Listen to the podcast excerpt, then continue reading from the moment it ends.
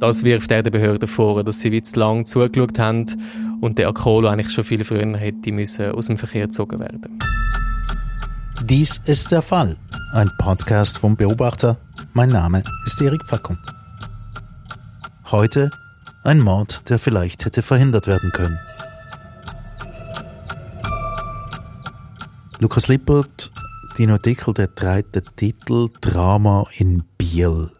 Um was für ein Drama geht es da? Ein Mann ist erstochen aufgefunden worden in der Wohnung von seinem besten Freund. Mhm. Das ist eigentlich äh, so die Ausgangslage gewesen. und ähm, zwei, drei Tage später ist dann der Täter, äh, Akolo, habe ich ihn im Text genannt, ist äh, in einer spektakulären Verhaftung in Biel abgeschossen worden von, von der Polizei. Also man hat ihn nicht, Aber nicht gestorben dabei, sondern? Er ist nicht gestorben dabei, sondern man hat ihn einfach irgendwie müssen überwältigen sozusagen, weil er ähm, mit einem Messer auf Polizisten losgegangen ist. Und die Verhaftung ist so spektakulär gewesen, das ist mitten in Biel, in der Nähe vom Bahnhof gewesen, und die hat dann im ganzen Land Schlagzeilen gefüllt.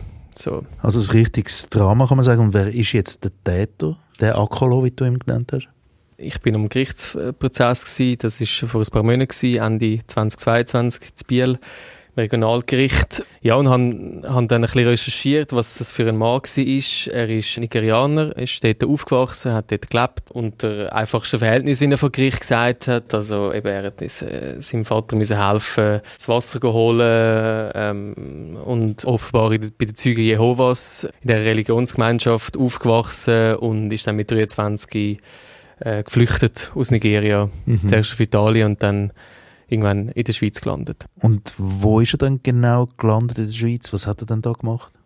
Also er ist 1994 in die Schweiz gekommen und er hat dann da angegeben, dass er politisch verfolgt äh, sei äh, in, in seinem Heimatland und hat ein Asylgesuch gestellt, erfolglos allerdings und er ist dann untertaucht und hat vier Jahre später eine Schweizerin geheiratet, mhm. äh, auch in der Region Biel und hat dann mit der äh, gemeinsamen Sohn auf die Welt gebracht und hat aufgrund von der Ehe mit der Schweizerin hat er dann ein paar Jahre später, 2003, eine Niederlassungsbewilligung bekommen. Mhm. Aber ist das Paar beieinander geblieben dann? Nein, äh, sie hat sich scheiden lassen von ihm. Äh, sie war auch vor Gericht gewesen. Ich konnte kurz mit ihr reden in einer Pause, in einer Verhandlungspause. Und sie hat einfach gesagt, eben, er ist ein problematischer Charakter. Mhm. Ist ein sehr ein charmanter Typ so, also auch vor Gericht. Ich glaube, er versteht sehr genau, wie er sich muss verhalten, um gut anzukommen. Er hat aber äh, eine Drogensucht gelitten, also er ist kokainabhängig gewesen, hat äh, dealt und ist, äh, ja, einfach diverse Mal straffällig geworden im Zusammenhang mit seiner Drogensucht. Und jetzt ist eine Scheidung und was passiert da mit der Niederlassung? Genau, also die Niederlassung äh, ist ihm nicht entzogen worden, also der, obwohl er mehrmals verurteilt worden ist, ähm, eben von 1998 bis 2011 sind elf Urteile, diverse Strafverfälle, aktenkundig. Er ist insgesamt äh, zu 32 Monaten Gefängnisstrafe verurteilt worden hat auch äh, Sozialhilfe bezogen und so weiter, aber ähm, ihm ist die Niederlassung nicht entzogen worden, die Niederlassungsbewilligung und erst 2012 hat er eine Verwarnung bekommen von der Bieler Migrationsbehörde, Fremdenpolizei, wie das dort heisst. Und dann hätte ihm die Niederlassungsbewilligung entzogen werden. Mhm. Das ist aber nicht passiert. Jetzt zum Opfer. Der Akolo hat jemanden ähm, ermordet. Wer ist denn das? Ich habe ihn im Text Nico genannt. Ähm, er war 38 gewesen, als er gestorben ist. Er ist in der Schweiz aufgewachsen. Sein Vater war Süditaliener gewesen, ist eigentlich sehr so behüteten Verhältnis aufgewachsen. Er hat gern geshootet, ist im Fußballverein ist offenbar sehr beliebt gewesen, äh, hat viele Freunde gehabt und so weiter und ist Juventus Turin-Fan und hat dann nach der Schule ist er, hat er Detailhändler gelernt als Sportartikelverkäufer, hat auch in der Berner Altstadt Shell gefunden und hat eigentlich relativ unauffälliges Leben geführt. So. Und wo haben die beiden sich getroffen? Genau, das war eben, wo er in dem Sportartikelgeschäft geschafft hat, in, in der Berner Altstadt. Dort äh, ist der Akolo in seinen Laden gekommen und hat sich dort nach teuren Laufschuhen erkundigt. Mhm. Und dort sind sie ins Gespräch gekommen und offenbar hat der Nico den Akolo spannend gefunden. Mhm. Und dann, was haben die beiden miteinander gemacht? Das sind ja schon da zwei recht gegensätzliche Charakter. Absolut, eben, man muss vielleicht sagen, der Nico ist wahrscheinlich, ist wahrscheinlich durchaus auch so ein bisschen, ähm, ja, ich glaube, ihn hat das schon interessiert, so die Welt eben vom äh, Kokain und vom schnellen Geld. Eben der Akolo hat so immer prahlt, dass er, dass er viel Geld mit dem verdient hat und äh, Party gemacht hat und so weiter. Und der Nico ist dann, ja, sie sind, die haben sich befreundet und ja, haben zusammen Feste gefeiert und so weiter und sind dann irgendwann auch zu besten Freunden geworden, so wie es der Akolo vor Gericht gesagt hat. Der Nico hat aber, durch das, dass er eben eine intakt, äh, intakte Familie gehabt hat, hat er von die aus immer Unterstützung bekommen und man hat ihn auch mehrmals eben versucht, irgendwie aus dem, aus dieser Szene sozusagen wieder rauszuholen. Also er hat auch einen Entzug gemacht, einen Kokainentzug erfolgreich, hat auch seine Schulden abziehen, die im Zusammenhang mit der Drogen entstanden sind und hat dann auch wieder einen Job gefunden und hat eine langjährige Freundin gehabt, so im Gegensatz jetzt zum, zum Akolo. Und wieso ist es jetzt genau zu dem Fall gekommen, dem äußersten, eigentlich ein Mord vom besten Freund an seinem besten Freund? Ja, ich glaube, es ist vieles zusammengekommen. Ähm, eben der Nico hat sich von seiner Freundin getrennt und das äh, hätte ihm nicht gut da, hat mir sein Umfeld äh, dann gesagt. Also die, die, äh, er hat eine neue Affäre sozusagen angefangen, die ist finanziell sehr fordernd und so und er hat sich immer so ein bisschen unter Druck gefühlt. Er hätte ihr sollen Flugreisen zahlen und so weiter. Ja, und dann am Ende ist es eigentlich darum gegangen, dass der Nico ein Kilo Cannabis ähm, im Wert von 5000 Franken verkauft hat, aber das Geld nie bekommen hat. Und mhm. der Deal sozusagen, der ist äh, ihm letztlich sozusagen zum Verhängnis geworden, weil er dann das Gefühl hatte, sein Kunde hat ihn äh, betrogen und hat sozusagen versucht, mit dem Okolo zusammen das Geld wieder einzutreiben. Und er ist dann zum Okolo heim und äh, Okolo hat aber keine Lust gehabt an dem Abend, um ihm helfen und um das Geld eintreiben. Er hätte lieber einen ruhigen Abend geniessen, Bier trinken, einen Joint rauchen, so wie er es gesagt hat. Er hat dann, dann noch Kokain äh, in die Nase gezogen an dem Abend und hat eigentlich überhaupt keine Lust gehabt, um irgendwie da Stress zu bekommen. Mhm. Und am Schluss von dem gibt es den Mord. Genau, also die Situation ist offenbar extrem eskaliert. Aber was genau passiert, ist schwierig zu sagen. Es sind ja nur, nur die beiden vor Ort gewesen. Aber äh, eben die Rechtsmediziner haben über 50 Stiche und Schlagverletzungen bei ihm gezählt. Äh, am Schluss ist er an seinem Erbrochenen erstickt. Also das ist eine Todesursache gewesen. Und was man auch weiß, ist einfach, dass der Akolo praktisch unverletzt geblieben ist. Also das Gericht hat dann später gesagt, ja, also Gewalt ist schon sehr einseitig verübt worden von Seiten vom Akolo. Genau. Und der Nico ist dann an dem Abend gestorben. Und jetzt ist der Akolo vor Gericht gekommen und äh, ist verurteilt worden. Ich sage jetzt mal geschwind, was äh, alles bekommen hat. Neun Jahre Gefängnis, vorsätzliche Tötung, zehn Jahre Landesverweis und 35.000 Franken Genugtuung. Ich weiß es nicht, Katharina Sigrist wird uns nachher aufklären darüber, ob jetzt das angemessen ist oder nicht, aber einer ist auf jeden Fall mit dem Urteil nicht zufrieden. Also ich glaube, mit dem Urteil ist er schon zufrieden in dem Sinn. Also ich glaube, du sprichst den Stiefvater an vom äh, Nico. Womit er nicht zufrieden ist, ist mit der Arbeit der Behörden. Oder weil er hat ähm, am Ende, wo das Urteil dann verkündet worden ist, ist er mit seinem Dossier, er hat so ein vierseitiges Dossier zusammengestellt, das er äh, auch mir geschickt hat. Das Dossier ist dann der Richter überreichen und darauf heisst, wenn Be Behördenversagen zum Tod führt. Mhm. Und er hat dann so feinsäuberlich aufgelistet, was aus seiner Sicht sozusagen alles schiefgelaufen ist und wieso man aus seiner Sicht das, den, den Tod von seinem Stiefsohn am Nico hätte können verhindern mhm. Und wie genau hat er gesehen, dass das hätte können verhindert werden?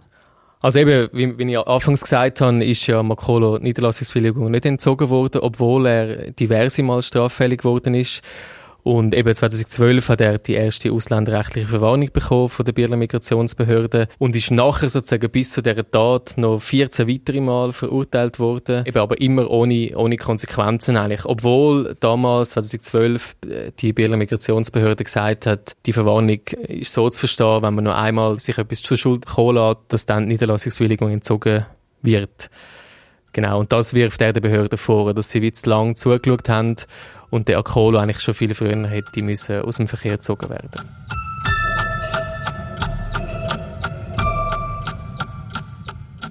Katharina Sigrist, jetzt, wenn man da zulässt, hat man das Gefühl, da ist doch einiges zusammengekommen bei dem Akolo. Ähm, eigentlich hätte doch das alles wirklich genügen sollen, um die Niederlassung zu entziehen, oder nicht? Ja, ich kann es jetzt im Einzelfall jetzt im Detail auch nicht beantworten, aber ja, es spricht viel dafür.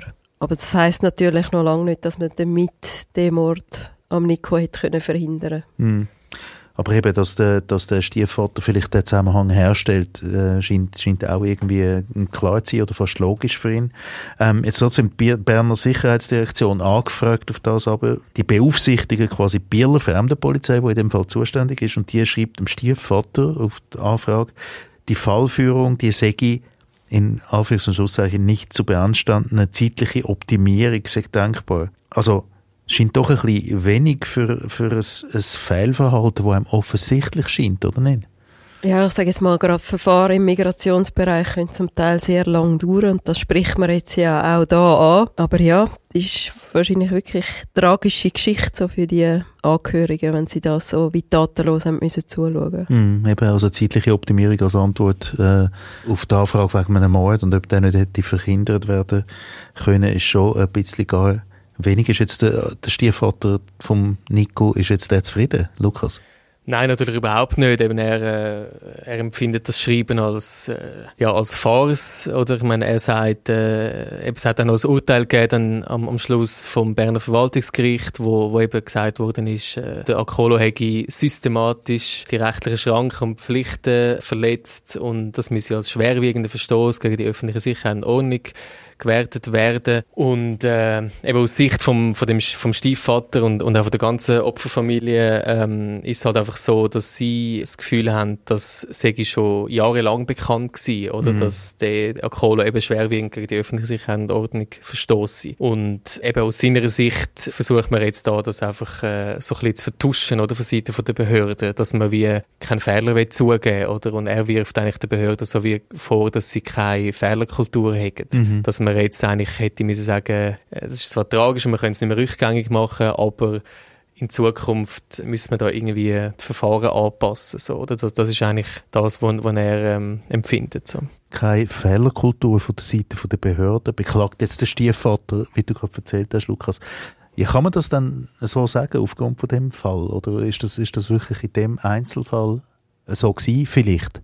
Also eben die Berner Sicherheitsdirektion, die den Fall ja offenbar untersucht hat, also eben es hat also, also der Stiefvater der aufsichtsrechtliche Anzeige erstattet und aufgrund von dem hat man nachher das untersucht und eben die Berner Sicherheitsdirektion schreibt, ähm, man hätte es eben zwar können zeitlich optimieren, der Umstand kann jedoch weder als kausal für das grauenvolle Tötungsdelikt angesehen werden, noch rechtfertigt er ein aufsichtsrechtliches Eingreifen. Mhm sagt Sicherheitsdirektion, oder? Es ist natürlich schwierig zu sagen, weil ich bin nicht dabei gewesen. Ja, schwierig im Nachhinein das, das zu sagen. Versteckt man sich da hinter dem Wort kausal? Weil, ähm, ja, eben, Kausalität nachzuweisen ist in dem Fall natürlich schwierig.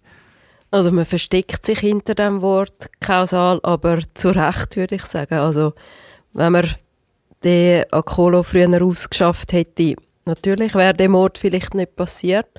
Aber man muss nicht damit rechnen, dass wenn man jemanden nicht ausschafft, dass er dann einen Mord da in der Schweiz begeht. Der sogenannte adäquate Kausalzusammenhang ist eben nicht gegeben. Und der Kolo heute? Er ist im Gefängnis eben, ähm, ist zur Therapie verpflichtet worden.